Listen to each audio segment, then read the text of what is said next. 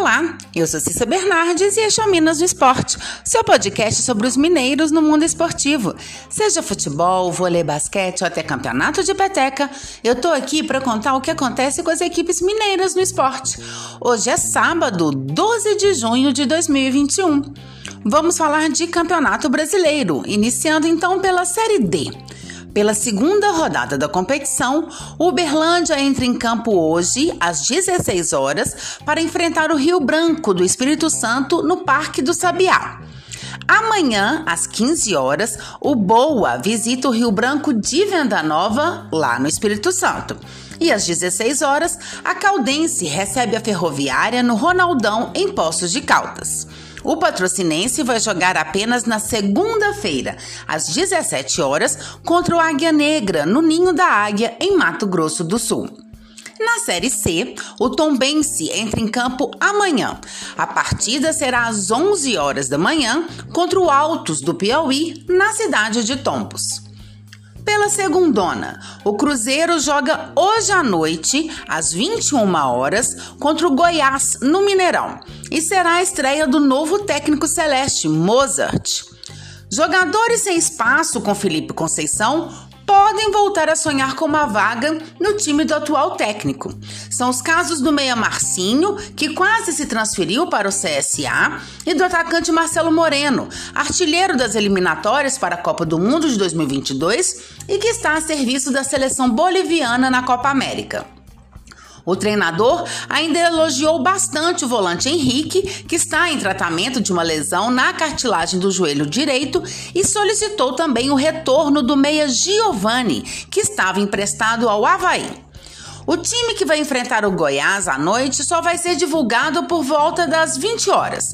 Mas Mozart sabe que não vai poder contar com Cáceres e Marco Antônio, que testaram positivo para Covid-19. O mais provável é que ocorra um improviso na lateral direita, com o zagueiro Joseph sendo aí o principal candidato à vaga. Com isso, Ramon teria o Everton ou Eduardo Brock fazendo aí uma dupla na defesa. O novo treinador tende a colocar em campo o esquema 4-2-3-1, diferente do ex-técnico que preferia o 4-3-3. As prováveis escalações para hoje devem ter no Cruzeiro Fábio, Joseph, Ramon, o Everton ou Eduardo Brock e Matheus Pereira. Adriano e Matheus Barbosa. Bruno José, Rômulo e Ayrton. Na frente, Rafael Sobes.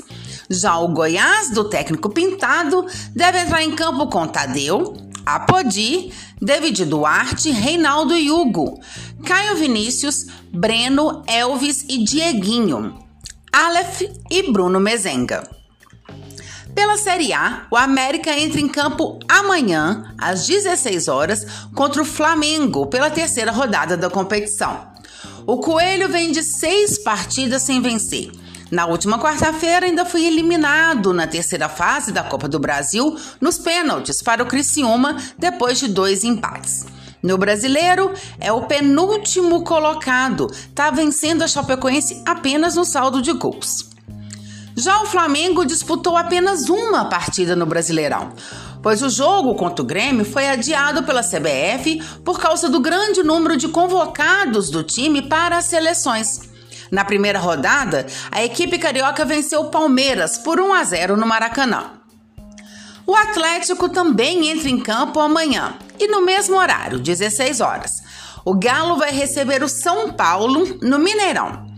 Cuca já pode contar com os laterais Guga e Arana, que voltaram para BH após servirem a seleção olímpica nos amistosos contra Cabo Verde e Sérvia. Mas a escalação dos jogadores ainda não é certa. O Galo não terá amanhã o argentino Zaracho, que foi testado positivo para Covid. O jogador já está afastado e isolado. Outro desfalque contra o São Paulo é Tietê, já que o Galo precisaria pagar um milhão de reais ao tricolor paulista para utilizá-lo no jogo. A opção é escalar Alan e Jair no meio-campo. Com Alan Franco na seleção equatoriana para a Copa América, Neto seria a opção defensiva no meio para o banco. O Galo tem uma derrota e uma vitória no Brasileirão. Já o tricolor paulista ainda não venceu. Empatou com o Fluminense e perdeu para o Atlético Goianiense.